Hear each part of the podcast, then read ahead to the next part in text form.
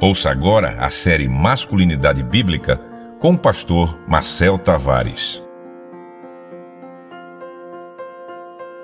Hoje eu quero começar uma série tratando ou relacionando as bem-aventuranças, conforme Cristo é, proferiu em Mateus capítulo 5, com o tema da masculinidade. A primeira bem-aventurança é sobre a humildade de espírito, o que isso significa, para que então possamos relacionar isso ou aplicar isso no tema da masculinidade. Quando o Senhor Jesus Cristo ele falou sobre essa humildade ou pobreza, conforme o autor paralelo em Lucas, ele não focou como alguns pensam na condição material. Em nenhum lugar as escrituras ensinam que os pobres estão mais próximos do reino de Deus simplesmente porque são pobres, ou que os ricos estão afastados do reino de Deus simplesmente porque são ricos.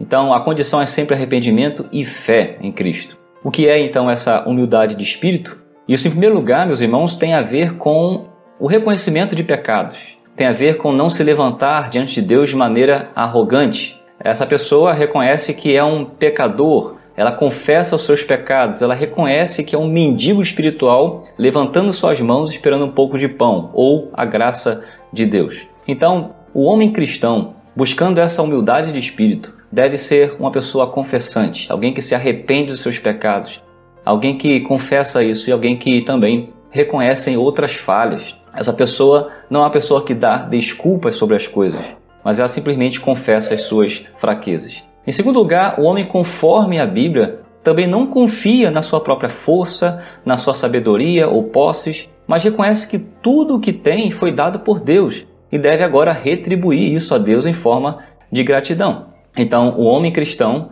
ele é um servo humilde, ele é conforme o Senhor Jesus Cristo. Em Filipenses capítulo 2, o apóstolo Paulo escreve essa, essa atitude humilde do Salvador e relacionando isso com o seu serviço. Ele é Deus, mas ele não reclamou essa condição por um tempo. Ele se esvaziou, ele serviu o seu povo nessa condição humilde, assumindo a natureza humana, sofrendo, sendo obediente até a morte e morte de cruz. Então, meu caro irmão, no cultivar de uma masculinidade verdadeiramente bíblica, você é chamado a ser como Cristo. A única diferença, é claro, é que você não é chamado a morrer pelos pecados conforme o Senhor Jesus Cristo, mas você é chamado a entregar a sua vida ainda ao serviço humilde a Deus como ato de gratidão, como alguém que reconhece de onde e como foi salvo. Então, como na prática uh, somos chamados a sermos homens humildes de espírito, você é chamado a servir humildemente em casa, primeiramente. Humildemente liderar a sua esposa, a amá-la, a protegê-la. Você é chamado a ensinar esta humildade à sua esposa e também aos seus filhos,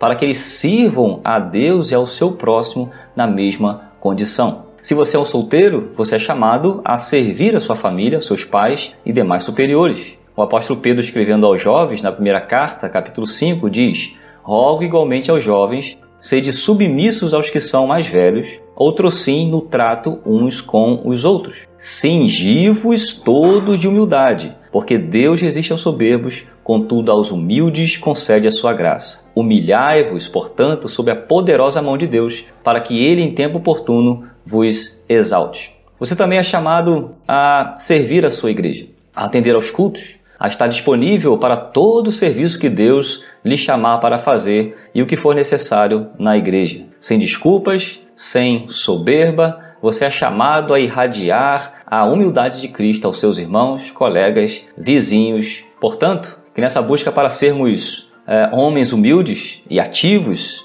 que nos afastemos então de um comportamento antagônico chamado mornidão. Não sejamos como os crentes de Laodiceia, eles foram repreendidos com as seguintes palavras: se diziam ricos abastados, que não precisavam de coisa alguma, mas não sabiam que eram infelizes, miseráveis, pobres, cegos e nus. Cristo aqui não exalta essa humildade, mas condena essa humildade, pois essa miséria e nudez tem a ver com arrogância, autoconfiança, tem a ver com a conformidade consigo mesmo. Consequentemente, isso os levou a uma vida infrutífera. Então, meu caro irmão, ore a Deus para ser um homem humilde. Busque em casa, na igreja, um campo propício para você exercer essa humildade. E que Deus te ajude.